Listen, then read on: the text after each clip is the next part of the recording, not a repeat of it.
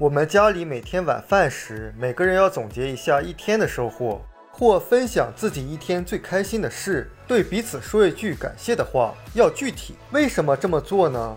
培养家人多交流的习惯。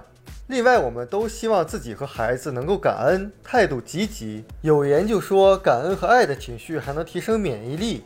那改变从哪儿开始呢？从行为上开始调整。你每天告诉孩子要感恩，不如让他说感谢的话。你告诉孩子要改改态度，这个意思就很难琢磨。更有效的办法就是向他们解释哪些行为意味着态度不好。只要帮他们把行为改善了，孩子的态度会自然而然地得到改善。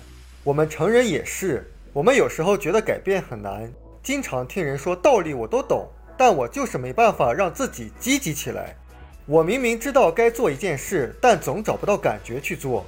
你看，很多人总是先要找到感觉，然后再去开始行动。但事实是你如果不行动的话，你永远不会有感觉的。真正的改变就是从很小的一小步一小步行动开始的。只有行动才会创造感觉，而且创造积极的感觉。你要光跟着感觉走。你肯定感觉想玩游戏，想刷剧、刷视频。我们要做该做的事情，喜欢做的事情可以作为奖励。也就是说，我们想成为一个什么样的人，我们就努力的去按照那个角色去做事，模仿、学习、行动。然后慢慢的习惯就转换成我们自身的一部分，像爱也是。有的人说我已经没有爱的感觉了，实际上爱是动词，你只有去爱就会产生感觉。相比之下，先行动再产生感觉，比先产生感觉再行动更靠谱一些。我们书友会希望用十五年时间带动一亿人读书，改变思维，思考致富，和一千个家庭共同实现财务自由。快来加入我们吧！